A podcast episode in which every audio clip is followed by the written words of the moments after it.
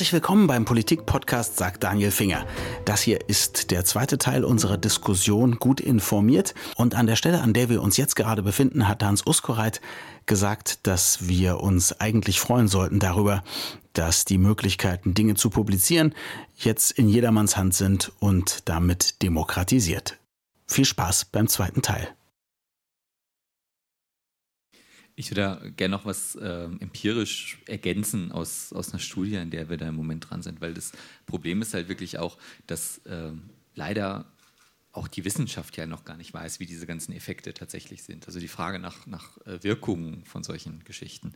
Was wir jetzt aber inzwischen zeigen können, ist, wir haben uns die Flüchtlingsdebatte auf Facebook angeschaut und zwar relativ in die Breite, also ja, linke Flüchtlingsseiten, rechte Anti-Flüchtlingsseiten, die Seiten der etablierten Parteien, die Seiten der äh, normalen Medien, mehr oder weniger alles, was wir kriegen konnten, was auf Facebook äh, zum Thema Flüchtlinge unterwegs war. Und was wir jetzt inzwischen meinen, zumindest zeigen zu können, ist, dass es äh, erstens keine Filterblase gibt in den sozialen Netzwerken. Also halt das, ähm, es gibt auch andere Studien, die das schon versuchen zu belegen. Nach wie vor ist es halt eigentlich so, dass äh, der ähm, Anteil an ideologisch divergenten Meinungen, denen man in den sozialen Netzen ausgesetzt ist, wesentlich höher ist als in normalen Medien. Also wenn ich mich zum Beispiel jetzt an Amerika zurückerinnere und dann äh, gibt es halt Leute, die schauen Fox oder die schauen CNN, aber die schauen nur das eine oder das andere. Äh, bei diesem Flüchtlingsthema können wir halt zeigen, dass die Leute, die auf Pegida-Seiten sind, auch ähm, auf Spiegel Online sind, dass die auf den Seiten der, äh, der linken äh, Flüchtlingsseiten teilweise auftauchen. Also Filterblase in dem Sinne nicht. Was wir aber auch zeigen können, ist, dass es eine sehr, sehr starke Polarisierung gibt. Das heißt also, die Leute sind auf den Seiten, die finden das aber, äh, sobald sie sich aus ihrem Cluster rausbewegen, total äh, beunruhigend und äh, fangen da an zu trollen oder sonst was. Und ähm, ja, das kann man sogar bis in die, in die Struktur dieses Netzwerks hinein verfolgen, dass halt tatsächlich äh, so einen Polarisierungseffekt gibt, der dazu führt, dass dann halt wer äh, zu dem einen Cluster, dem Anti-Flüchtlingscluster gehört, äh, gerade da ist es besonders stark, halt ähm, in diesem Cluster sind, äh, ist der Weg von Informationen viel, viel kürzer. Das heißt also, dass ähm, äh, ich da schon einen Echokammer-Effekt habe, also jetzt gerade nicht Filterblase, sondern Echokammer. Ich äh, kriege schon halt meine eigene Meinung immer wieder auch dann von anderen, die mir sehr nahe stehen, immer wieder bestätigt.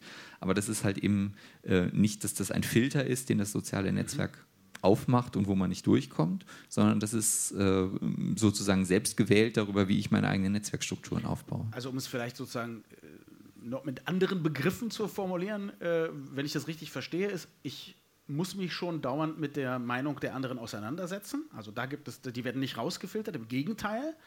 Aber es führt nicht dazu, dass ein, sagen wir mal, lebendiger dialektischer Diskurs entsteht, sondern eigentlich nur dazu, dass meine schon bestehende Meinung oder politische Richtung sich verhärtet. Habe ich das richtig verstanden? Ja?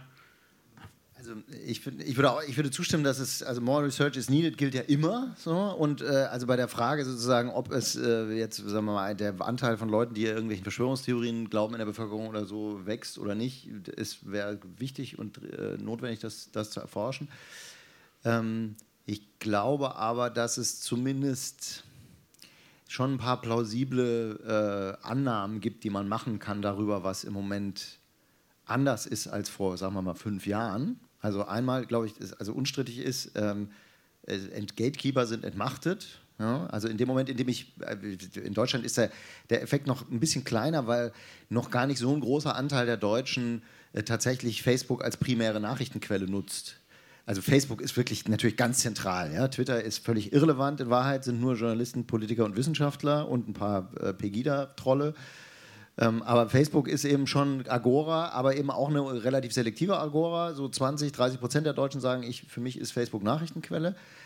Ähm, und nur von denen reden wir jetzt, ne? weil bei allen anderen wäre das Filterblasenthema ohnehin jetzt erstmal äh, äh, irrelevant. Aber also für die zumindest sind also traditionelle Gatekeeper entmachtet, weil PI, also politically incorrect, ja, anti-muslimisches Weblog oder äh, der Kopfverlag mit seinen Verschwörungspublikationen und so weiter, die stehen da jetzt eben für jemanden, der nicht irgendwie geschult ist darin, was ist ein Medium und was ist was anderes, ähm, oder was ist ein journalistisches Medium und was ist was anderes vielleicht genauer, stehen die eben gleichberechtigt neben der FAZ oder Spiegel Online oder, äh, oder der Süddeutschen, so, äh, erstmal auf den ersten Blick. Oder Breitbart, ja, ist ein schönes Beispiel, die eben sozusagen mit aktiver Lügenpropaganda äh, operieren. Da gibt es in Deutschland mittlerweile auch eine ganze Menge deutschsprachige Publikationen, die das machen. Ähm, also es gibt zumindest die, die Wahrscheinlichkeit, einem Inhalt zu begegnen, in dem ich mit in propagandistischer An Absicht angelogen werde, ist gestiegen, glaube ich, für einen Teil der Bevölkerung. Ich glaube, das kann man, kann man konstatieren. Das andere ist dieses ständige ähm, mit bestimmten Dingen Bescheid werden. Es gibt in der also zwei psychologische Effekte vielleicht, die da eine Rolle spielen können. Einmal ist Confirmation Bias, also in dem Moment, in dem ich Informationen bekomme, die zu den ähm, Lücken äh, äh, in meinem Weltbild passen, die ich gerade noch ausfüllen kann, dann äh, bleiben die besonders gerne hängen. Da sind wir wieder bei der Tagesschau sozusagen. Ja? Also wenn ich eben ohnehin schon der Meinung bin, Merkel macht uns alle kaputt mit ihrer Flüchtlingspolitik, dann äh, werde, wird, wird, jeder Schnipsel, der mir das wieder scheinbar bestätigt, besonders äh, auf fruchtbaren Boden fallen bei mir. Und dann gibt es aus den 70ern schon vom großen äh, Daniel Kahnemann Repräsentativitätsheuristik und Verfügbarkeitsheuristik. Wenn ich ständig mit diesem ganzen Zeug bombardiert werde, dann ist mir das im, im Zweifelsfall auch, kram ich im Zweifelsfall auch eher das raus, um mein, um mein Weltbild daraus zu bauen oder in einer Diskussion irgendwie einen bestimmten Standpunkt zu vertreten und so weiter. Und das sind, glaube ich, alles Mechanismen, die genau zu dem beitragen, was du beschrieben hast.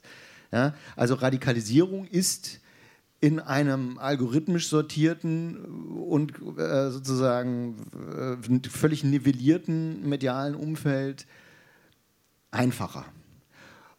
Und ich, meine Befürchtung ist, dass sie auch passiert.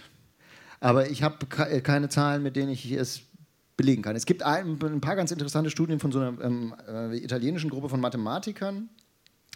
Die machen wirklich so mit ganz hardcore mathematischen Methoden auch äh, Facebook-Analysen. Kennst du mit Sicherheit? Bessie ist der, äh, der Lead-Autor in der Regel.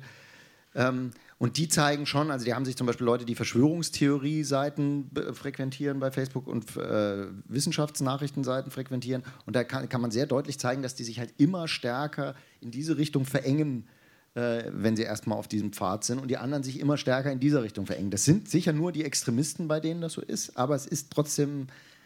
Also ich glaube, sich damit zu beschäftigen und die, auszuleuchten, ob es nicht doch ein Problem gibt, ist schon sinnvoll. Dann erstmal vielen Dank ähm, ich habe jetzt sehr viel im Kopf, Sie wahrscheinlich auch, aber vielleicht haben Sie ja auch sich die eine oder andere Frage oder auch Meinung jetzt schon zurechtgelegt, die Sie gerne. Aber nur gut informiert. Äh, nur, nee, es geht auch schlecht informiert heute, ist alles erlaubt. Gerne. Ja? Nee. Jeder kommt dran. Ja, eine Frage. Spielt es vielleicht auch eine Rolle, dass man äh, vor 10, 15 Jahren gewohnt war, abgesehen vom Fernsehen, wo man auch Gebühren zahlt, wenn man Zeitungsinformationen haben wollte, bereit war, für Informationen zu bezahlen an irgendeiner Stelle und äh, heute davon ausgeht, ich muss das alles kostenlos kriegen, das steht mir zur Verfügung, ich gebe dafür kein Geld mehr aus und ähm, damit eben auch die Möglichkeit gesunken ist, Qualitätsjournalismus zu liefern und äh, eine Quelle zu haben, die mir ja in gewisser Weise verpflichtet ist, weil ich ja auch ihr Kunde bin. Ja, also äh, sicher eine berechtigte Frage und ich würde auch sagen, ja, äh, natürlich ist es ein Problem, dass es schwieriger geworden ist, Journalismus zu finanzieren.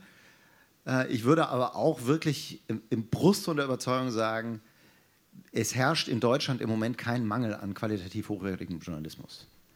Ja? Also die Leute, die das behaupten, die sind in propagandistischer Absicht unterwegs. Es stimmt einfach nicht. Ja, ist, also, da ist einfach nichts dran. Es ist möglicherweise so, dass Fehler, die Journalisten machen, ähm, leichter auffallen und stärker thematisiert werden, weil es für jeden, und da sind wir jetzt wieder bei den positiven Effekten des Internets, äh, viel einfacher geworden ist, sozusagen mal was nachzuprüfen oder mal, ich meine, Wer hat früher morgens die Süddeutsche, die FAZ und, äh, also es gab noch keinen tagesaktuellen Spiegel, aber nehmen wir mal an, einen tagesaktuellen Spiegel gelesen. Ne? Diese Leute gab es, aber das waren halt Leute, die irgendwie in führenden Managerpositionen waren oder Journalisten. Genau. Heute ist das für einen Teil der Bevölkerung Mainstream-Verhalten. Das heißt, es wird, Journalismus wird viel genauer äh, beobachtet als früher. Ähm, im Moment glaube ich trotzdem, oder gerade deswegen vielleicht sogar, äh, ist der Journalismus ist nicht schlechter geworden in Deutschland. Ja? Die Frage ist, wie es, wie es weitergeht. Ja? Und also da, aber das ist, glaube ich, völlig unabhängig von dem Thema, von dem wir jetzt gerade reden. Aus all, aus all den Gründen, die hier jetzt schon genannt worden sind, wäre es natürlich fatal, ja, wenn Journalismus, der nach journalistischen Kriterien arbeitet, in Zukunft gar nicht mehr finanzierbar ist. Da bin ich völlig bei. ich würde dem, was gesagt wurde, zustimmen, aber es gibt einen kleinen Schwenk noch dabei. Äh, Hal Varian, der Chefökonom von Google, hat eigentlich der Presse der europäischen gegenüber mal entgegnet, dass ihre, ihre Schuldzuweisung ans Internet völlig verfehlt ist. Und zwar, was er gemacht hat, ist, er hat die äh, Verkaufszahlen der Tageszeitschriften und, und der, der, der Wochenzeitungen genommen und hat gesehen, dass die, dass die Abwärtskurve, die die haben, lange vor dem Internet und vor dem World Wide Web eingesetzt hat und dass die sich kaum geändert hat mit dem Einsatz des Internet. Ja?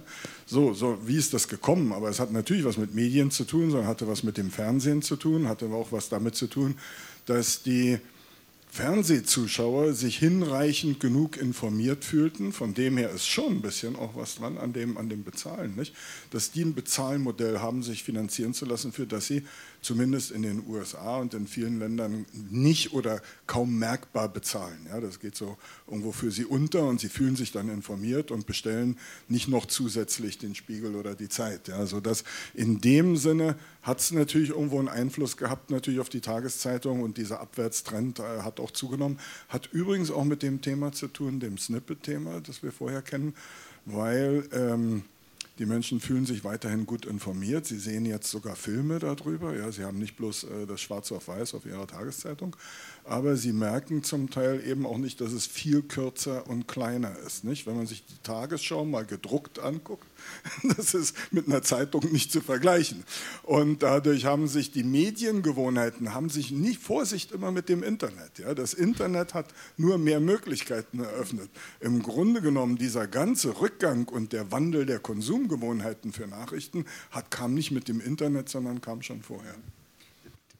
Völlig richtig. Eine, eine Satzergänzung noch dazu. Ähm, also, weil Sie sagen, weil die Leute nicht für Journalismus bezahlen. In Wahrheit haben die Leute natürlich früher auch nicht für Journalismus bezahlt, überwiegend, sondern sie haben dafür bezahlt, dass jemand Journalismus auf Papier druckt und zu ihnen nach Hause fährt. Weil da, das, ist, das ist natürlich, das sind die Kosten, die mit dem, dem Copypreis einer Tageszeitung äh, gedeckt werden.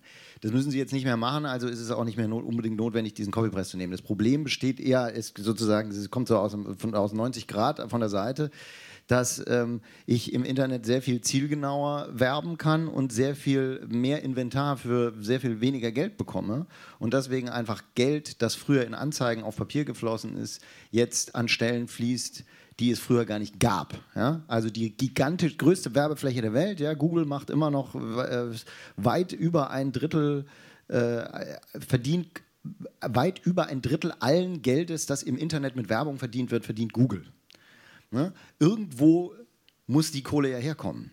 Äh, also, und bevor es Google gab, ist die woanders hingegangen. Da, das, das ist das Problem. Also einfach die Explosion der möglichen Werbeflächen und aus der Sicht eines Werbetreibenden ihre ihre Qualität. Das haben aber natürlich die Journalisten nicht zu verantworten und Google kann man es auch nicht richtig vorwerfen, denn die bringen ja dafür eine Dienstleistung, die wir alle durchaus dankbar täglich Dutzende von Malen nutzen, in der Regel. Ich befürchte ganz stark, dass bevor es Google gab, ähm, die Gelder in Klicks auf Werbebanner gegangen sind. Das hat sich übrigens geändert. Ich habe eine tolle Zahl gehört vor ungefähr einer Woche. Heute werden mehr Menschen vom Blitz getroffen, als das auf ein Werbebanner klicken. Statistisch gesehen. Also die Chance, glaube ich, vom Blitz getroffen zu werden, ist dreimal höher, als auf einen Werbebanner tatsächlich zu klicken. Eine Frage habe ich noch zum Thema. Ähm, das ging in letzter Zeit auch häufiger durch die Medien. Thema Wahlbeeinflussung. So Sie sprachen gerade von Russia Today, suchen Sie irgendwas anderes aus. Besteht wirklich ich sag mal, die Angst, der Verdacht, dass durch Fake News, Halbwahrheiten etc. in Deutschland Wahlen so manipuliert werden, dass vielleicht nicht das rauskommt, was der Bürger wirklich will? Ja, möchte ich sehr gerne was zu sagen. Also äh, generell muss man immer sagen, äh, Vorsicht mit falschen Vergleichen und Vorsicht mit Panikmache auch. Also wir haben in Deutschland eine ganz andere politische Situation als in den USA. In den USA ist es nun aber schon so gewesen, dass wir eine Wahl hatten, die sehr, sehr knapp war und äh, wo man sich auch berechtigterweise fragt, welchen Einfluss dann halt solche, gerade auch eben diese großen, gezielten Propagandasachen, die da äh, lanciert worden sind, welchen Einfluss die hatten. Und das war einiges. Dann gibt es noch einen anderen Bereich, äh, was hat man eigentlich mit Predictive Data Analytics äh, da gemacht? Das, das werden wir jetzt in, in Deutschland noch nicht sehen, allein schon, weil die Parteien sich das nicht leisten können. Das ist sehr, sehr teuer. Und wir können ja in Deutschland höchstens 20 Millionen für eine Kampagne ausgeben. Das reicht nicht für das, was in den USA gemacht worden ist. Ähm, aber was man jetzt zum Beispiel schon feststellt, ist, wenn Sie sich mal die letzten Wochen anschauen, äh, die, die SPD kommt irgendwie in einer Woche 10 Prozentpunkte in den Umfragen hoch. Also was ist das für eine Vol Volatilität? Das ist ungewöhnlich. Und das, tut mir leid, das liegt jetzt auch nicht einfach nur an Schulz. Also das leuchtet mir als Politikwissenschaftler zumindest so nicht ein. Also ich würde schon sagen, auf der einen Seite keine Panik, äh, wir haben keine extrem polarisierte Gesellschaft, wie wir das in den USA haben. Wir haben auch keine professionelle rechtsradikale Bewegung, die sich seit 15 Jahren organisiert hat in Deutschland. Ähm, also alles erstmal noch ein bisschen anders. Wir haben auch ein anderes Wahlsystem und so weiter. Ganz vorsichtig sein immer bei den Vergleichen. Auf der anderen Seite äh, diese äh, Volatilität, die macht mir schon Angst. Und wenn man jetzt bedenkt, was passiert, wenn wir bis zur Bundestagswahl zwei unvorhergesehene Ereignisse größeren Kalibers haben. Was passiert, wenn in Frankreich Le Pen an die Macht kommt? Ist nicht auszuschließen. Was passiert, wenn wir kurz vor der Wahl äh, einen großen Terroranschlag in Deutschland haben? Ist nicht auszuschließen. Wenn man so drüber nachdenkt, muss man, glaube ich, eigentlich eher sagen, die Wahrscheinlichkeit, dass zwei solche große Ereignisse noch bis September äh, passieren, ist vermutlich größer, als dass sie nicht passieren. Und insofern würde ich tatsächlich sagen, doch, da muss man aufpassen, weil in einer Situation von akuter, extremer Verunsicherung äh, können solche Fake News Stories und kann Propaganda in den Netzen tatsächlich dann auch bewirken. Dann ist es immer noch nicht der letzte Grund, weil es muss ja auch erstmal jemanden geben, der das überhaupt macht. Also das ist ja nicht einfach das Internet, sondern da stehen ja dann auch Leute dahinter, die das nutzen. Vielleicht nur eine kleine Ergänzung. Ähm, man sollte sich immer auch klar machen, dass solche Effekte von, von ähm, Wahlpropaganda zum Beispiel oder auch solchen Ereignissen ähm, oft indirekt äh, auf, auf ähm, Wahlentscheidungen wirken. Und zwar nicht dadurch, dass äh, Menschen jetzt von einer gegensätzlichen Meinung überzeugt werden, sondern eher dadurch, dass Menschen mit bestimmten Prädispositionen mobilisiert oder demobilisiert werden. Also dieses Auf und Ab der im Moment der AfD zum Beispiel äh, kann man zu einem größeren Teil dadurch erklären, dass eben Leute ähm, durch die Ereignis- und Themenlage mal ein bisschen stärker mobilisiert werden, ähm, für die AfD zu stimmen und äh, dann, wenn die Themen anders sind, dann einfach auch zu Hause bleiben oder nicht antworten auf Umfragen oder so. Was mich interessieren würde, wie Sie die Widerstandsfähigkeit von äh, einer Gesellschaft wie der heutigen in Deutschland einschätzen. Also ich habe manchmal den Eindruck, viele Dinge, die Sie schildern, gibt es seit 5000 Jahren. Propaganda, Reichstagsbrand, das sind alles so Ereignisse, die singulär waren, die einfach auch die ganze äh, politische Diskussion vielleicht gedreht haben. Ähm, was wir jetzt hier haben, ist, dass wir neue Technologien zur Verfügung haben, die vielleicht jetzt in der ersten Welle, sage ich mal, die Leute zu einem Verhalten führen, das man nicht möchte. Aber für wie lernfähig halten Sie die Gesellschaft oder die jungen Leute, die praktisch mit diesen Sachen aufwachsen, die vielleicht auch gegenüber Fake News dann eine gewisse Resilienz entwickeln, das besser einschätzen können? Also ist das wirklich alles so schlimm, wie man immer behauptet, oder hängt die Gesellschaft vielleicht 10, 15 Jahre hinterher und wird das einfach in den Griff kriegen irgendwann? Einigt euch. also, ähm, äh, ich, ich, würde das äh, eher positivistisch sehen. Ähm, ich, ich, glaube, dass die ähm, Gesellschaft in der Lage ist, das zu bewältigen. Ich glaube aber, dass momentan auf die Gesellschaft äh, relativ viele neue Bedrohungsszenarien vielleicht auch ähm, prallen. Ähm, vielleicht auch nochmal, äh, um nochmal die, die Frage auch von davor aufzugreifen und damit äh, zusammenzuführen. Ähm, tatsächlich äh, gibt es, glaube ich, schon eine sehr, sehr große Sorge, ähm, sowohl bei den Journalisten wie auch bei den Politikern, ähm, dass tatsächlich diese ähm, äh, dass die Gesellschaft nicht so widerstandsfähig ist, dass sie ähm, quasi manipuliert werden kann, auch im Sinne einer Wahlmanipulation. Ähm, das sehe ich auch daran, dass äh, insbesondere wir immer wieder Anfragen bekommen ähm, von Politikern, von äh, Simon Heglich wird das Gleiche ähm, erfahren, wahrscheinlich noch in größerer Menge. Ähm, äh, dass wir immer wieder Anfragen bekommen, wie dramatisch das tatsächlich ist, wie ähm, äh, was man denn tun könnte, jetzt auch kurzfristig, um ähm, Wahlmanipulation zu verhindern ähm, ob man irgendwie ein Lagezentrum einrichten müsse, um diese ähm, Social Bots oder Fake News Bots oder wie auch immer zu identifizieren und was gegen zu machen, die Gesellschaft in irgendeiner Art und Weise zu schützen. Und ähm, ich glaube einfach, der wirklich kurzfristige und einzige Ansatz, den wir momentan fahren können, ähm, ist der Ansatz, dass wir aufklären. Und ich glaube, wenn wir aufklären und dieses Thema ähm, ist relativ stark präsent, jetzt auch in der gesellschaftlichen Diskussion. Es wird immer wieder diskutiert in, im Bundestag, es wird diskutiert in Ausschüssen, es wird diskutiert in den Medien, ganz groß in den Medien. Jeden Tag findet man darüber äh, ähm, äh, äh sozusagen äh, Diskussionen. Wir diskutieren es hier heute. Ähm, wir diskutieren es auf ganz vielen Veranstaltungen und ich glaube, dass man, wenn man die Gesellschaft dafür sensibilisiert, dass es solche ähm, ähm, Einflüsse gibt, dass dann auch die Gesellschaft relativ schnell auf diese Einflüsse reagieren kann. Ob das jeder tut, im Einzelnen ist eine andere Frage, aber ich glaube, und da bin ich eher optimistisch, dass äh, die Gesellschaft relativ robust ist dagegen. Also ich finde, das ist eine ganz, äh, ganz wichtige Frage und ich glaube, Sensibilisierung ist, ähm, ist das Stichwort. Ich glaube, das Problem, das wir haben, ist, dass wir im Moment wirklich ähm, jetzt seit mindestens 20 Jahren uns in einer permanenten exponentiellen Entwicklung befinden. Ja? Also wir haben seit zehn Jahren gibt es das iPhone, das muss man immer wieder sagen. Es gibt seit zehn Jahren haben die Leute real mobiles Internet in Deutschland. Frühestens.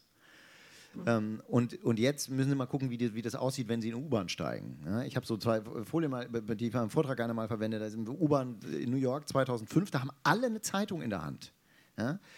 Und heute haben alle ein Smartphone in der Hand. Und natürlich ist das, was da auf dem Smartphone-Bildschirm äh, ist, eben was anderes als das, was, was in, der, in der Zeitung steht, möglicherweise. Es kann, können, können, können die unterschiedlichsten Dinge sein. So. Jetzt haben wir eine Generation, die in dieser, sagen wir mal, Leute, die jetzt zwischen, sagen wir mal, 12 und 30 sind, die, deren ganzes Leben sich in dieser ähm, sich exponentiell verändernden technologisch-gesellschaftlichen Umwelt, äh, Umwelt stattgefunden hat. Und die haben wiederum Eltern, ähm, in deren Leben äh, diese exponentielle Entwicklung sozusagen brutalstmöglich eingebrochen sind, äh, ist, als sie eigentlich schon längst fertig waren. Ja? Also ab spätestens 35, sagt, sagt die Psychologie, kann man sich auf Veränderungen nicht mehr so doll einstellen. Das kann der eine oder andere hier im Raum wahrscheinlich am eigenen Leib nachempfinden. Ähm, jetzt haben wir also eine Elterngeneration, die jetzt eine äh, Teenager-Generation erziehen soll, die in einer komplett anderen äh, medialen Welt lebt, als sie selbst äh, leben und äh, als die, in der sie aufgewachsen sind. Ähm, das heißt, diese Sensibilisierung, die muss ja damit einhergehen, dass man ein bisschen Verständnis für Mechanismen entwickelt. Also zum Beispiel probieren Sie mal, wenn Sie einen Teenager in Ihrem Umfeld haben, fragen Sie den mal, wie, die, wie sein Facebook-Newsfeed sortiert wird und da würde mich sehr interessieren, ob Sie irgend, von irgendeinem jemals das Wort Algorithmus hören. Ich würde glauben, nein. Ja, das weiß kein Mensch. Kein Mensch weiß, wie das Medien, die Mediendiät, die er konsumiert, im Augenblick zustande kommt. Es wäre aber schon ganz wichtig, dass die Leute das mal erfahren. Das heißt, diese Sensibilisierung, das schaffen die Eltern nicht. Woher sollen sie das können? die deutschen Schulen müssen im Augenblick unbedingt etwas tun, was sie die ganze Zeit noch nicht getan haben, und zwar sofort damit anfangen. Ja, das ist echt ein Problem. Auch die deutschen Lehrer haben eigentlich relativ wenig Lust, glaube ich, überwiegend sich damit zu beschäftigen und sagen, die Leute sollen erstmal Goethe lesen. Das bereitet sie dann auf alles vor. Das ist aber natürlich Quatsch. Also es ist wirklich so, dass wir ein reales Bildungs- und Ausbildungsproblem im Augenblick haben und da muss sehr schnell reagiert werden, weil sonst bleibt nämlich diese ganze Generation, wenn die erstmal Kinder haben, dann ist das Problem vielleicht schon wieder vorbei. Ja? Aber bis dahin haben wir womöglich irgendwie eine Kohorte von 15 Geburtsjahrgängen einfach verloren. Und die sind dann, also ich habe Studenten, das sage ich, äh, ich rede da jetzt auch deshalb so vehement darüber, ich habe neulich meine Studierenden äh, Medientagebücher führen lassen, da findet man zum Teil ganz interessante Sachen raus, die finden selber auch interessante Sachen raus, aber da hat man dann eben auch Leute, die studieren irgendwas mit Bibliothek, ja, ähm, sind 22 Jahre alt und sagen, ich äh, informiere mich lieber bei YouTube und so, weil in der Tagesschau, die berichten ja sowieso nur das, was ihnen gesagt wird. Und die Frage ist, also sozusagen, wie breit, das ist natürlich keine repräsentative Aussage, aber es ist eine Aussage, die mir bei jemandem, der an der Hochschule studiert, ehrlich gesagt auch bei einer einzelnen Person echt schon ein bisschen Angst macht.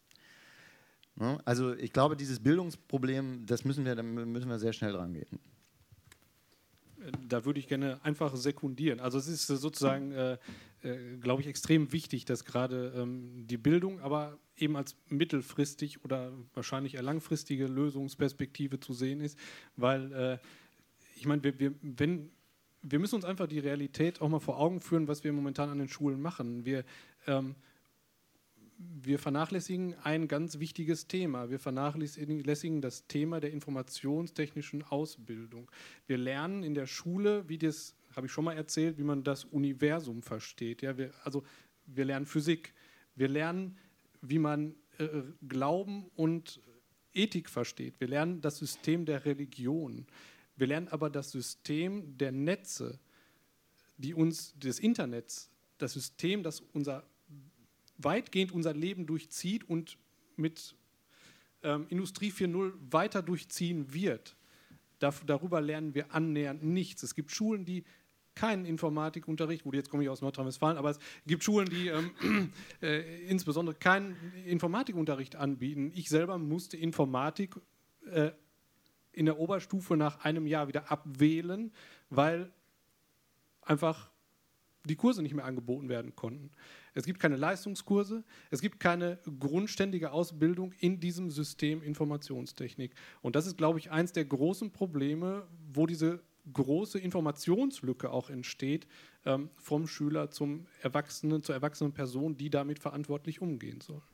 Wenn wir äh, über Bildung, und jetzt sind wir jetzt ja beim Thema äh, Medienkompetenz, vorher haben wir immer gedacht, das heißt, man kann Google bedienen, heute wissen wir es, man muss mit den Ergebnissen umgehen können. Ähm, ich hatte Christian Stöcke gebeten, noch ein Beispiel mitzubringen. Das rufe ich jetzt gleich, gleich auf. Da kann man nämlich das erste Mal sehen oder sehr einfach, sehr, sehr eindeutig auch sehen, wie so ein Algorithmus funktioniert. Und ich muss sagen, ähm, es stimmt. Also Kinder lernen in der Schule da zu wenig. Äh, ich habe beschlossen vor einem halben Jahr, da waren meine kleinsten elf. Jetzt muss ich mal gucken, warum sehe ich hier keinen Cursor? Das ist äh, der Bildschirm. Oh, war ja? Ah, danke. Das, ah, sehr guter Tipp. Dankeschön. Profis. Äh, ich habe also meinen Kindern vor einem halben Jahr beigebracht, was ein Algorithmus ist überhaupt, weil das hätten sie sonst nicht beigebracht bekommen. Und hier kann man jetzt sehen, wie einer funktioniert. So. Ich glaube, Mac-Nutzer. Ja. Hm. Mit Space oder wie startet man die Präsentation? F5. F5, vielen Dank. Ah, sehr gut. Christian, bitte, du kannst was dazu sagen. Ja, also das hier ist. Mit Mikrofon? Wenn man bei, äh, nee? Also, wenn man die, die Folie davor, die fehlt sozusagen. Wenn man bei Google eintippt, äh, ist, oder eintippte, muss man dazu sagen, vor vier Wochen ungefähr, ist der Hollock. Dann, äh, die hast du nicht dabei, ne? Die vorige. Nee, die war nicht drin. Aber äh, also ist der Hollock, wenn man ist der Hollock eintippt bei Google, dann bekommt man als zweiten äh, äh Autocomplete, such doch mal das, Vorschlag, diese Frage. Erste, der erste Vorschlag ist, ist der Holocaust eine Lüge oder eine, eine Verirrung oder eine Spiegelung unseres Selbst, weil es mal in irgendeiner Fernsehserie vorkam? Das ist der zweite Vorschlag, den Google mir macht. Wenn ich ist der Holoc, könnte ja auch sein, dass ich nach ist der Holochip suchen will, aber mir wird das hier vor. Und wenn ich dann äh, einfach Return drücke, dann kriege ich diese Ergebnisliste vor vier Wochen. Und wenn ich dann äh, nachgucke, dann sind diese vier, wo die roten Pfeile sind, die beantworten diese Frage mit Ja.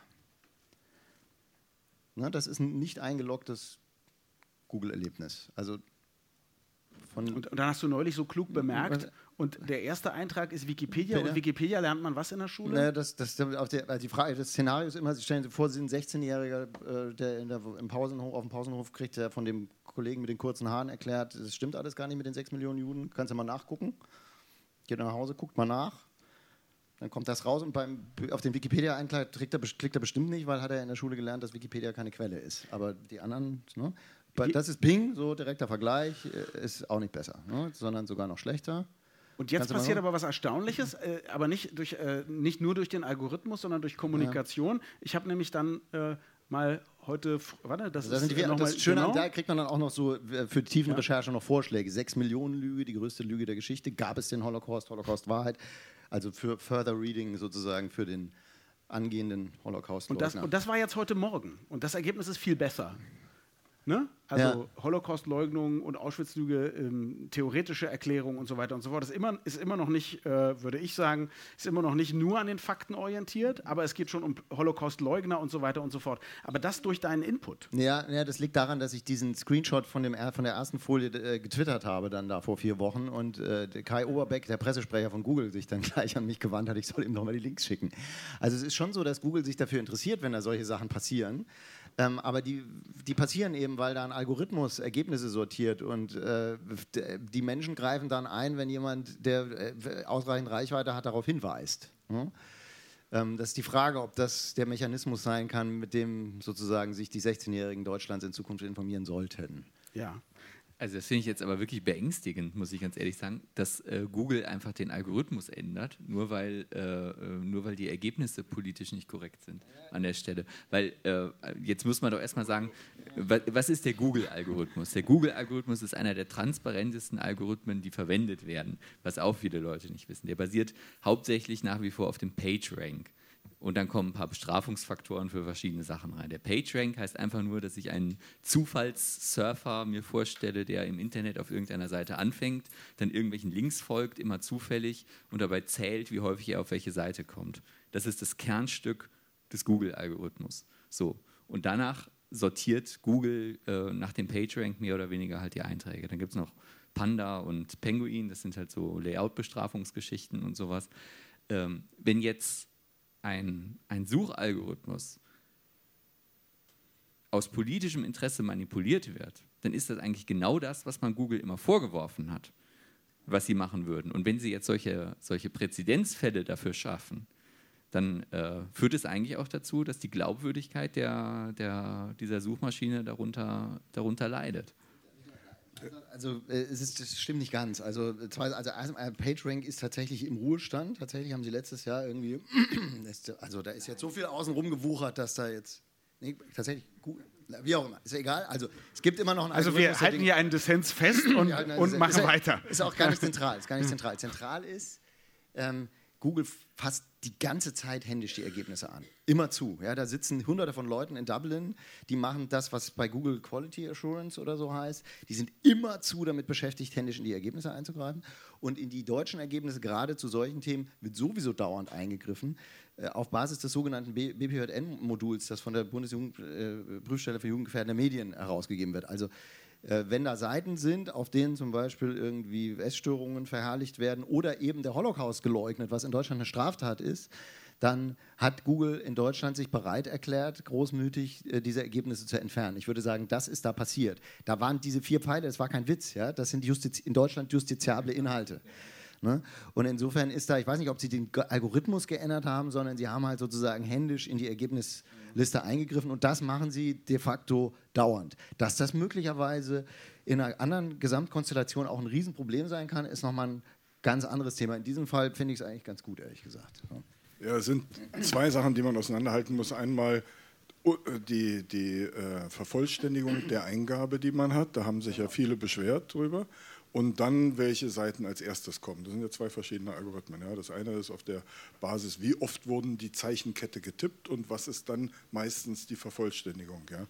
Und da haben die deutschen Gerichte ja auch schon massiv eingegriffen und erlaubt, dass in äh, bestimmten Fällen, in denen äh, Verletzungen der Persönlichkeitsrechte nachgewiesen wurden, da eingegriffen wird. Ja. Da darf das nicht mehr vervollständigt werden, damit nicht äh, eine Schauspielerin in einen bestimmten, äh, ja, in einen bestimmten Kontext genannt wird, der unsittlich ist. Ja.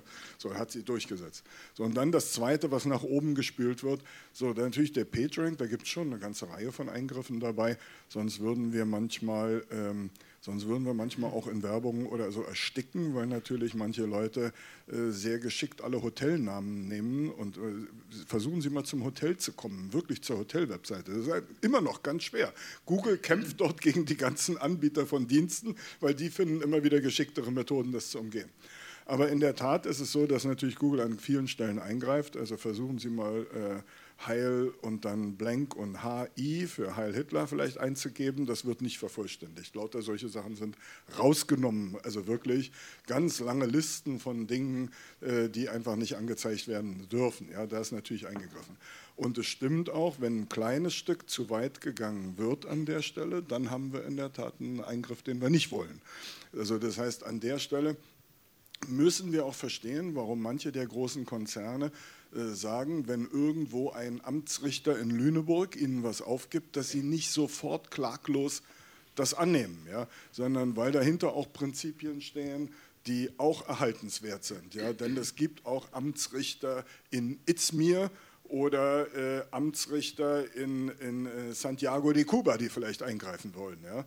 Also das heißt, an der Stelle äh, muss man auch verstehen, nicht immer gleich an der Stelle äh, die Bewahrer jetzt dieser Algorithmen anprangern, sondern da sind zum Teil auch Prinzipien bei, die man nicht so leicht aufgeben will. Aber so viel dazu.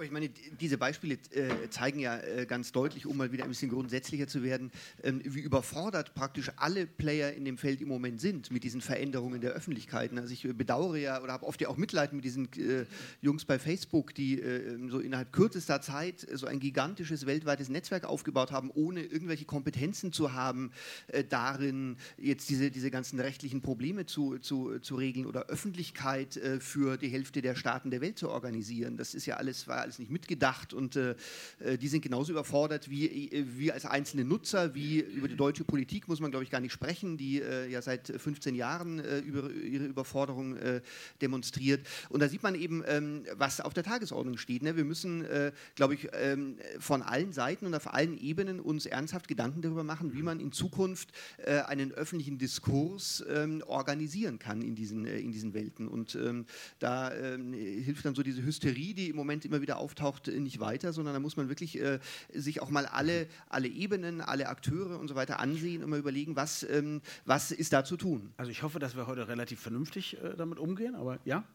Ich weiß nicht, wenn keine äh, Frage, ich würde einen Versuch machen wollen, vielleicht auch noch, um zu hören, zu einem Thema, was, was Sie sagen. Weil wir, Bisschen näher an den Mund. Ja, wir ja? nähern uns diesem Thema sowieso un, äh, und, und hoffentlich dann nicht zu spät. Ähm, das sind ja im Grunde genommen drei äh, verschiedene Dimensionen, in denen nicht, und natürlich kann man es auch anders aufteilen, ja, in denen ich irgendwie Unwahrheit verbreiten kann. Ja. Das eine ist, ich kann inhaltlich ja, was, äh, was Falsches behaupten. Ja. Ich kann einfach sagen, grün ist rot oder da fand äh, ein Ereignis statt, was nicht stattgefunden hat. Äh, und das kann ich erweitern auf Wahrscheinlichkeiten. Ich kann sagen, der Euro wird in zwei Tagen oder zwei Monaten den Bach runtergehen, verkauft Euro oder so. Ja, das sind also Fakten und Wahrscheinlichkeiten kann ich einfach so inhaltlich falsch darstellen.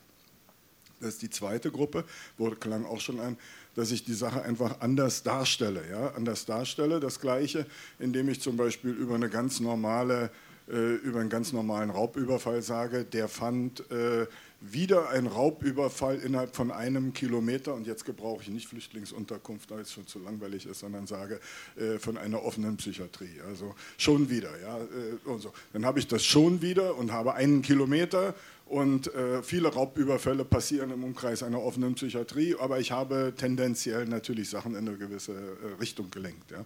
Und da gibt es ganz viele perfidere, weniger perfide Tricks, um das zu erreichen. Und das wissen wir auch alle, nicht? Also wird zum Teil als Framing auch bezeichnet, aber zum Teil sind es auch Abtönungen, wie ich die Sache darstelle und so weiter. Und das Dritte ist dann die Herkunft, ja, zu verschleiern, zu tun, als sei es eine seriöse Quelle aber dabei ist es vielleicht keine seriöse oder so. Oder es ist ein einziger, aber ich tue so, als sei die schlechte Restaurantkritik von zehn verschiedenen gekommen. Jedes Mal drücke ich es ein bisschen anders aus. Ne? So, und wir als Menschen haben natürlich die Möglichkeit, äh, eine Lüge nur dann zu erkennen, wenn sie wirklich im krassen Widerspruch steht zu unserer Erfahrungswelt oder zu unserem Wissen. Ansonsten können wir die nicht erkennen. Ja? Wenn, wenn einfach jemand zu uns kommt oder jetzt anruft und, und, und, und, und sagt irgendwie, dein äh, äh, Schwiegersohn ist äh, beim Autounfall umgekommen, warum soll ich das nicht glauben an der Stelle? Es sei denn, er fährt nie Auto oder ich habe keinen Schwiegersohn. Aber ansonsten, so, das heißt also an der Stelle äh, habe ich ja keine Möglichkeit. Ja? Wenn es natürlich im krassen Widerspruch zu meiner Erfahrung steht, muss ich da kritisch sein. Ja? Die zweite Sache ist die Qualität des Ganzen. Natürlich machen es uns einige der Lügner oder so leicht, zum Beispiel die Spam-Mail, das kennen Sie auch, da kommt eine Mail, die sagt, dass Sie irgendwohin Geld überweisen sollen und dann stehen noch kyrillische Zeichen drin. Ja. Die sind einfach zu blöd, ihre Sache qualitativ richtig zu machen. Wenn, Sie, wenn, die, ja, wenn die ganzen Spammer der Welt wirklich Sprachtechnologie besser einsetzen würden zur Textqualität, dann würden die viel mehr Opfer haben. Aber sie sind einfach im Moment noch zum Glück zu blöd, das zu machen. Also kann man es leicht rausfinden. Sie benutzen maschinelle Übersetzung, das kommt dann alles falsch raus und so weiter. Aber auch da werden die Leute ja schlauer und schlauer. Und jetzt kommen wir an den letzten Fall. Wir Menschen haben ja als letztes immer, immer noch die Hoffnung, dass wir uns auf die Quelle verlassen können. Und das ist eben auch, äh, äh, ja, das ist eben auch seriöser Journalismus. Dann sagen wir einfach, ja, das ist nun mal vom Tagesspiegel gekommen. Ja? Also kann ich mir nicht vorstellen, dass die nicht gut recherchieren und in der Regel liegt man ja auch richtig da drin. Ja? Aber das wird natürlich auch immer schwieriger äh, darzustellen. Und wenn wir jetzt natürlich wieder auf die Demokratisierung des Internet kommen, dann haben wir die ganz, ganz große Debatte, die ich also wenigstens noch mal erwähnen will, ja? Äh, die bis jetzt gar nicht aufgekommen ist. Äh, inwie sehr, in, in, in, inwieweit äh, sollten wir ein Vermummungsverbot haben an der Stelle oder nicht? Ja? Denn Google Plus hat zu Anfang gesagt, wir sind anders als Facebook, als alle anderen. Wir zwingen die Leute dazu, sich mit richtigem Namen zumindest zu registrieren. Ja? So ähnlich wie äh, der Tagesspiegel übrigens auch. Ja? Man muss nicht den richtigen Namen angeben im Kommentar, aber man muss den richtigen Namen hinterlegen. Und vergleichen Sie jetzt mal die Qualität der Beiträge beim Tagesspiegel mit dem von verschiedenen anderen. Da ist ein Riesenunterschied. Alleine dadurch, dass die Leute gezwungen werden, irgendwo ihren Klarnamen anzugeben. Ja? So, und jetzt, äh, aber hier, um das jetzt abzuschließen, den, den Fall Google Plus musste na nachgeben und äh, wurde gezwungen, doch zu erlauben, dass man sich, und das ist auch klar, weil ein Großteil der Welt äh, nicht so paradiesisch funktioniert wie bei uns. Ja, wenn ich in bestimmten Teilen der Welt bin und ich möchte meine Meinung offen sagen, dann würde ich das auch nur unter, unter, unter Decknamen tun. Ja. So, und hier haben wir eben auf dem Internet im Moment das ganz, ganz große Problem, mit dem wir auch kämpfen, weil wir eine neue Art von Debatten und Dialogsoftware auch installieren und ausprobieren, wo wir immer im Widerstreit sind damit, wie kann ich die Leute dazu bringen, nicht ihre Identität zu missbrauchen. Ja? Und denn das ist eigentlich unser letztes Vertrauen, was wir noch haben, die Identität. Ja? Äh, also wie können wir die dazu bringen, das nicht zu missbrauchen? Und da würde mich auch die Meinung interessieren meiner Mitdiskutanten, sollten wir ein Vermummungsverbot haben an der Stelle oder sollte jeder auch vermummt seine Meinung rausschreien dürfen? Das finde ich deshalb auch eine spannende Frage, weil... Ähm, weil es natürlich, äh, man sieht es ja in dem Moment, wo zum Beispiel Facebook und Twitter ankündigen, sie machen jetzt etwas mehr Fact-Checking und wollen die offensichtlichen Fake-Seiten rausnehmen, entstehen ja neue Plattformen wie äh, Gap.ai, die ja nur sagen, wir, hier bei uns gibt es komplette Meinungsfreiheit, komplette Anonymisierung äh, und in Wirklichkeit ist es natürlich eine sehr, sehr rechte Plattform, klar, zu 90 Prozent. Ähm, aber insofern würde ich sagen, tauchen die einfach woanders auch ab. Aber äh, wie, wie, ist es? Also ist so ein Vermu Vermummungsverbot ein, ein digitales, zumindest in Deutschland und Europa ist das eine gute Idee? Also ich habe da eine ganz klare Meinung dazu. Ich würde das äh, für extrem gefährlich halten und falsch. Äh, ich glaube auch, dass Facebook übrigens genau das gerade schon versucht. Ja? Also es gibt Leute, die dürfen, können ihren Facebook-Account, wenn der, wenn der mal gesperrt worden ist, äh, aus irgendeinem Grund, dürfen sie ihn nicht wieder freischalten, wenn sie nicht vorher eine Kopie ihres Personalausweises äh, einreichen. Also Facebook verlangt ja eigentlich auch, dass sich die Leute mit ihren Klarnamen, da gab es diese Diskussion, dass sich irgendwie, ob sich amerikanische Drag Queens jetzt unter ihren Drag Queen Spitznamen Facebook-Accounts zulegen dürfen oder nicht, ne? große Shitstorm-Debatte und so weiter. Aber Facebook will das und die äh, wollen das aus einem ganz einfachen Grund, weil natürlich äh, Hans Müller, 42, wohnhaft in Itzehoe, äh, Vater von zwei Kindern, ist einfach ein wesentlich wertvolleres Produkt, das ich an meine äh, Werbetreibenden verkaufen kann als äh, Mausi 22. Ja? Also für, für Facebook ist eine Klarnamenpolitik einfach eine, rein eine Geldfrage. Ja? Äh, insofern äh, da ist es auch alles, was da äh, sozusagen aus der Ecke äh, in Sachen von das zivilisierte Diskurs und so weiter kommt, ist pure Heuchelei in meinen Augen, ja, muss man ganz ehrlich sagen. Das ist ein, ein, Unternehmen mit einem kommerziellen Interesse. Und das andere ist, also ich finde auch, dass es ein Problem ist, wie die Leute äh, unter äh, ausgedachten Namen diskutieren. Ich leide darunter persönlich als jemand, der für Spiegel Online immer noch schreibt, weil das, was da im Forum stattfindet, obwohl da ein Drittel weggefiltert wird, äh, oft nicht sehr schön ist. So.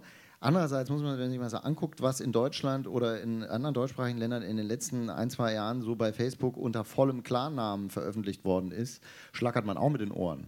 Also es gibt auch Leute, die schreiben unter ihrem, äh, das berühmte Beispiel von dem Porsche-Lehrling, der sagt, äh, wo die Feuerwehr Flüchtlinge äh, abkühlt mit einem Gartenschlauch und drunter schreibt unter seinem vollen Klarnamen, Flammenwerfer wäre besser gewesen. Ja, das ist so ein krasses Beispiel. Die Bild hat damals diese Doppelseite gemacht, das hat der eine oder andere vielleicht gesehen, der Pranger der Schande. Irgendwie zwei Seiten mit irgendwie Facebook-Posts, alle mit Klarnamen von Leuten, die wirklich krasseste Dinge zum Thema Flüchtlinge äußern. Also auch eine Klarnamenpolitik zivilisiert den Diskurs nicht notwendigerweise. Auf der anderen Seite ist aber, mal zwei Beispiele, also äh, ich habe den Verdacht, ist ein ausgedachtes Beispiel, nicht, dass ich jetzt auf dumme Gedanken komme. Ich habe den Verdacht, ich leide an einer Geschlechtskrankheit äh, und möchte mich in einem entsprechenden Forum informieren äh, oder äh, auf, in einer entsprechenden Facebook-Gruppe informieren. Das jetzt so eine schlaue Idee ist, das mit meinem vollen Namen zu machen? Das oder sind dann die Posts, die anfangen mit Ich frage für einen Freund. Ja, genau. Ja. Äh, oder ich äh, habe den Verdacht, oder ich leide an einer psychischen Erkrankung oder äh, äh, meine Tochter ritzt, ja, oder was auch immer. Es gibt eine, oder ich lebe in der Türkei. Oder es ist ja so, im Moment haben wir ein leider globales Szenario, in dem es immer mehr Länder gibt, in denen man immer besser verstehen kann, warum Me- Menschen gerne sich online äh, nicht unter ihrem Klarnamen äußern. Das gibt, das, da muss man nur bis Portugal gehen, ja. Äh, na, also Okay, ich habe genug gesagt. Noch- noch Klar, geht die Veranstaltung. Der Wecker ist zu ist früh. eine ganz, Ja, ganz blöde Idee, glaube ich, aus verschiedenen Gründen. Ähm, ja, im Prinzip hat Christian schon alles gesagt, was ich jetzt sagen wollte. Ja, das ist gut, weil dann können wir noch über, über Propstop reden. Äh, Ja, ich würde. Okay, ich, ich, will, ich will mir sozusagen selbst nicht die Bühne klauen, aber ähm, ich hätte noch eine kurze, vielleicht technische Anmerkung dazu. Also, ähm, oder beziehungsweise äh, noch eine an- andere Sichtweise. Vielleicht, äh, ich, ich bin skeptisch, was, äh, was das äh, Vermummungsverbot oder die Markierungspflicht oder wie auch immer ähm, oder die, die Nicht-Anonymität angeht, weil ähm, ich, ich glaube, dieses Problem kann man auch nicht lokal lösen. Also man kann es sozusagen nicht, nicht ähm, national lösen. Wenn wir jetzt in Deutschland beschließen, wir machen jetzt eine Pflicht für alle, sich ähm, äh, mit Klarnamen zu registrieren, gibt es Ausweichbewegungen. Und diese Ausweichbewegungen werden einfach in andere Plattformen, die woanders betrieben werden, in einem anderen Rechtsraum, ähm, werden, werden die, da, dahin werden die führen und da werden Diskussionen dann anonym geführt. Ähm, ich glaube, und da stimme ich Christian zu, dass wir wahrscheinlich auch einen Standortvorteil einfach dadurch haben, dass wir bei uns äh, äh, sozusagen anonyme Äußerungen im Zweifel auch zulassen.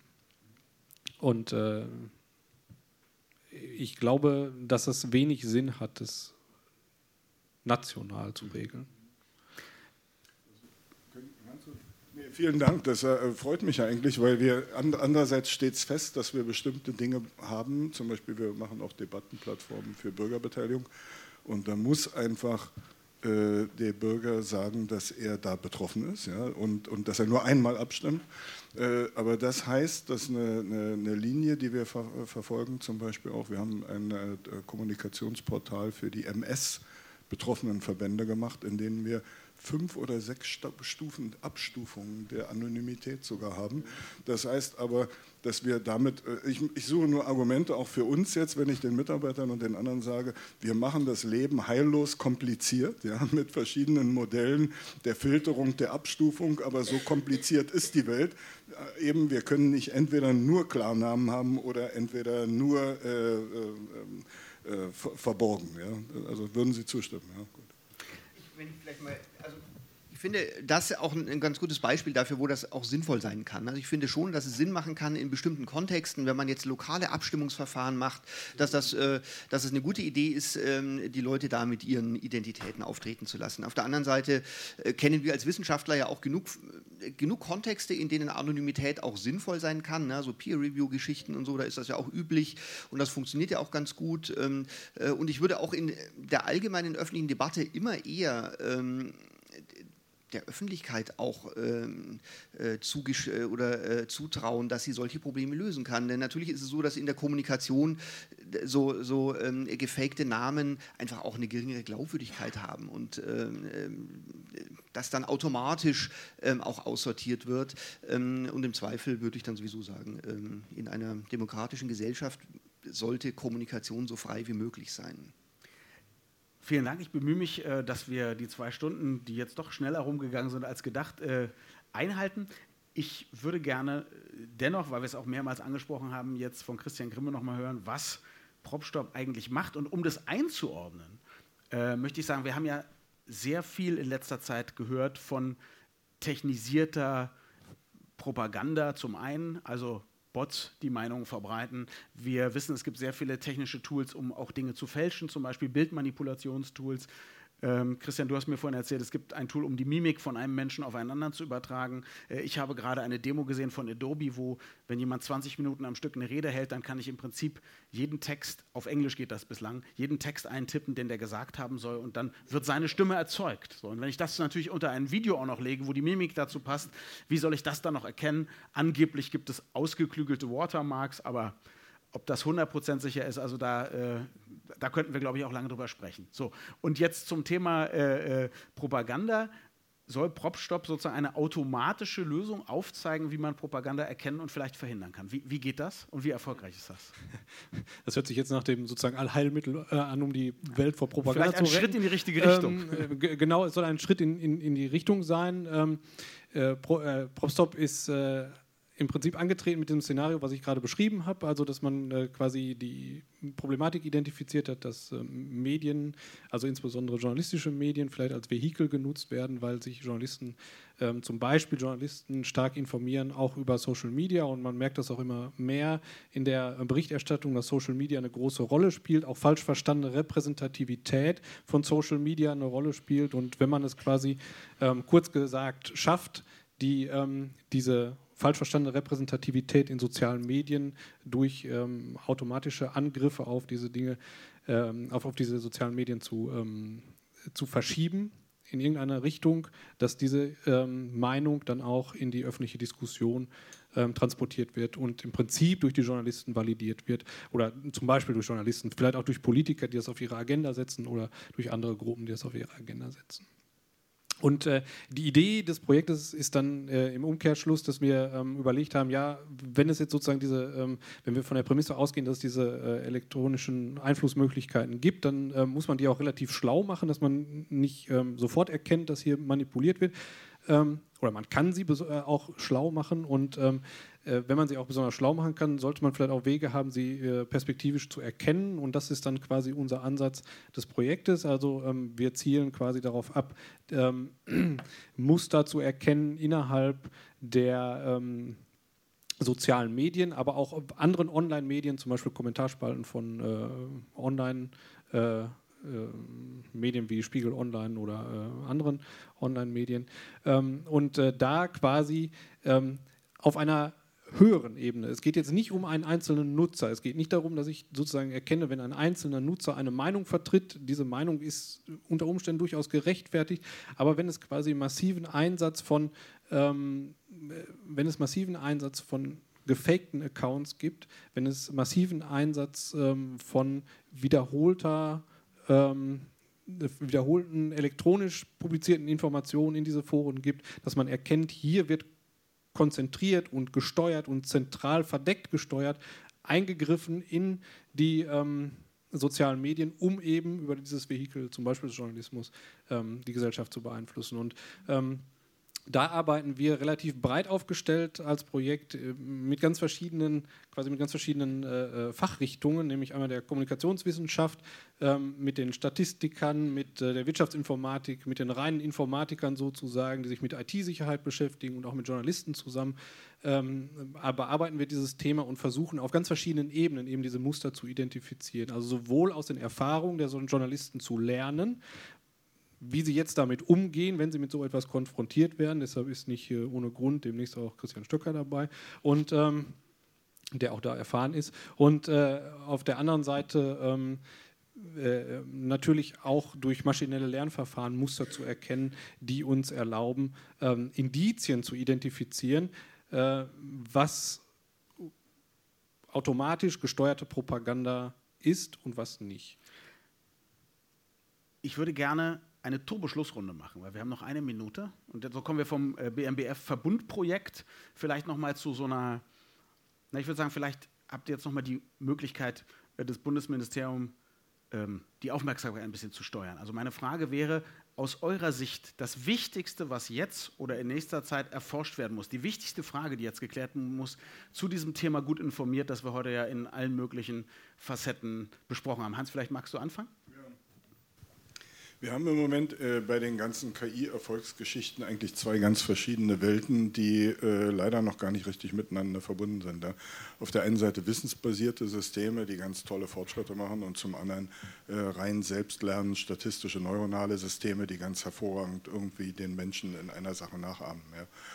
Und wir haben das ganz große Problem im Moment, dass für solche Dinge wie Erkennung von äh, von Betrug und von äh, äh, Propaganda, Färbung und so weiter, diese statistischen Methoden, also die neuronalen Methoden sogar, wenn man denen genug Trainingsmaterial gibt, die weitaus besseren sind, ja, weil die viel feiner reingehen können. Haben aber den großen Nachteil, dass diese Maschinen nicht auf Wissen, sondern auf Intuition beruhen und auch daneben hauen.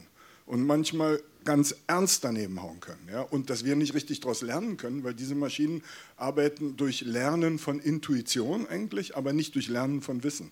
Das heißt, diese Maschine kann sich im Moment neuronale Netze noch nicht erklären. Die kann nicht sagen, ich halte das für ein Gericht, weil, sondern die kann nur sagen, ich halte das für ein Gerücht, weil ich eine Million Gerüchte mit einer Million Nicht-Gerüchte ver verglichen habe. Und hier ist das Muster mehr.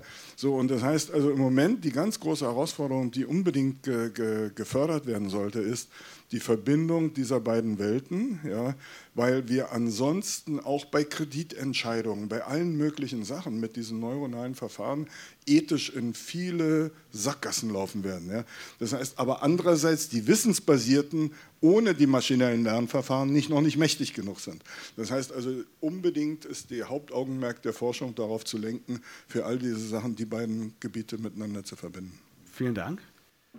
Ja, also bin ich voll dabei, glaube ich auch. Also wir, wir, brauchen sozusagen äh, Algorithmen und neuronale Netzwerkethik irgendwie, um äh, zu Kollateralschäden wie äh, ist der Holocaust eine Lüge zu vermeiden. Ja?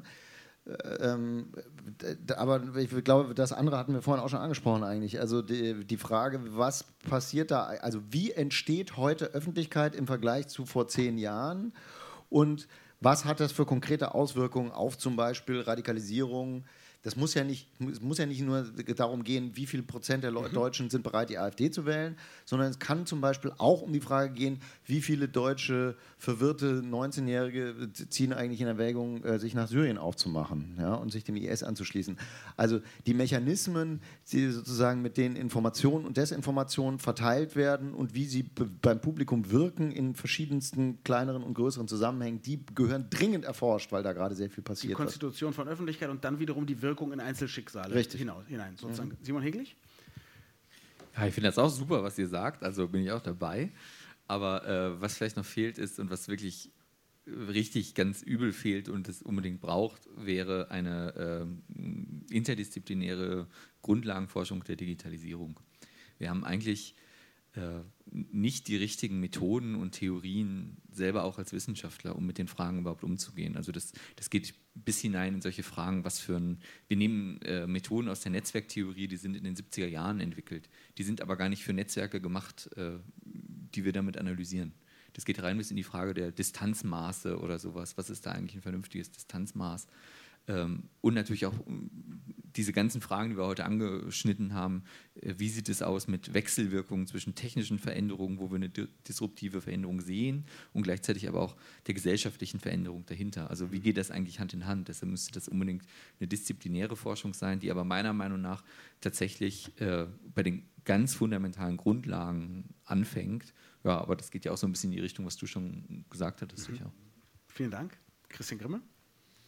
Also wenn, äh, wie gesagt, ich, wie vorher schon gesagt, ich stimme all dem zu und habe jetzt auch nicht mehr viel hinzuzufügen, aber ähm, äh, die, äh, ich, ich, glaube, man könnte vielleicht aus technischer Sicht noch hinzufügen, ähm, dass all diese Dinge, die wir hier analysieren wollen und die wir, wo wir Muster erkennen wollen und wo wir unsere neuronalen Netze einsetzen wollen, ähm, oder vielleicht auch irgendwelche anderen Lernmethoden einsetzen wollen. Das sind alles Dinge, die sehr schnell passieren. Das sind unglaubliche Datenmengen, unglaubliche Datenfluten, die da äh, reinfließen und die sozusagen in, Bl in Blitzeschnelle sozusagen analysiert werden müssen. Das heißt, ähm, ein Fokus dieser gesamten ähm, Methodenentwicklung ähm, muss aus meiner Sicht auch auf der Echtzeitfähigkeit solcher ähm, Dinge liegen. Das, also all diese Methoden, ähm, die neuronale Netze lernen, brauchen eine Zeit, um diese Netze aufzubauen. Ähm, das dauert unter Umständen sehr lange. Da, so, so lange haben wir unter Umständen nicht Zeit, um verschiedene Muster zu erkennen. in gewissen Situationen haben wir das vielleicht, um sozusagen posthum ähm, das äh, Problem zu analysieren. Aber wenn wir zum Beispiel auf Gefahrensituationen ähm, perspektivisch reagieren wollen, dann reicht das nicht, wenn wir jetzt erstmal zwei, drei Tage lernen. Und äh, da, glaube ich, ist ein gewisser Forschungsbedarf. Der andere Forschungsbedarf, der wahrscheinlich eher gesellschaftsrelevant ist und der auch schon diskutiert wurde, ist, glaube ich, aus meiner Sicht, wie transportiert man solche ähm, Erkenntnisse, die man äh, quasi äh, jetzt auch äh, in diesem Themenbereich, der noch relativ neu ist, erfahren hat, wie transportiert man den in die Gesellschaft. Mhm. Ich glaube, dass dieser Bereich an, die, an den Bereich der Bildung grenzt und da, glaube ich, noch viel getan werden muss. Vielen Dank. Martin Emmer? Ähm, ja, ich schließe mich äh, ganz explizit, der, ganz explizit ähm, ähm, dem an, was gesagt wurde zur Interdisziplinarität der Forschung, denn äh, äh es ist äh, in Zukunft äh, meiner Ansicht nach vollkommen unmöglich, noch in unseren Disziplingrenzen irgendwie äh, zu verstehen, was in der Gesellschaft passiert. und da sind jetzt BMBF-Projekte, wir sind ja zum Teil konkurrieren ja zum Teil auch ein bisschen um zum Beispiel dieses Deutsche Internetinstitut, das das BMBF ja gerade auch ausschreibt. Das wäre so ein Ort, wo, ähm, wo sowas möglich ist und solche Formate sind ähm, sind, werden äh, ungeheuer wichtig sein.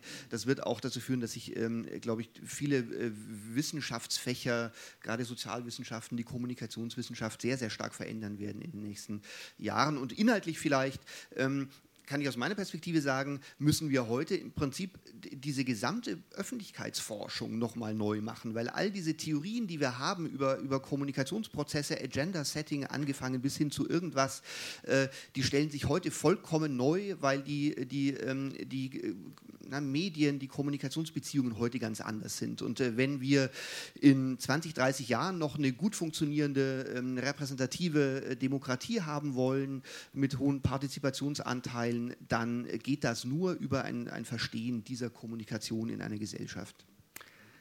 Wir haben über zwei Stunden jetzt äh, auf einem hohen Niveau uns ausgetauscht, ähm, in einer Art, die ich sehr produktiv finde. Mein alter Philosophieprofessor Peter Biri hat immer gesagt, ich kann euch nicht sagen, in welches Land ihr ziehen sollt, aber ich kann euch die Karte zeigen, wo die Länder liegen. Und das hat er auf philosophische Positionen bezogen. Ich glaube, bei all den Themen, die wir heute besprochen haben, haben wir einen ganz guten Einblick bekommen, wo jeder so unterwegs ist, lebt, arbeitet ähm, und am Ende ja auch noch äh, starke Stimmen gehört dafür, dass wir uns öfter besuchen und uns unsere Länder gegenseitig zeigen. Und ich glaube, das ein oder andere neue Land oder Neuland, was, was, wir schon von ferne sehen, müssen wir gemeinsam bereisen. Insofern hoffe ich, dass Sie zumindest, was die Landkarte anbelangt, heute gut informiert worden sind und sage ganz, ganz herzlichen Dank an Sie für Ihre Aufmerksamkeit und natürlich auch an die Experten auf dem Podium. Dankeschön.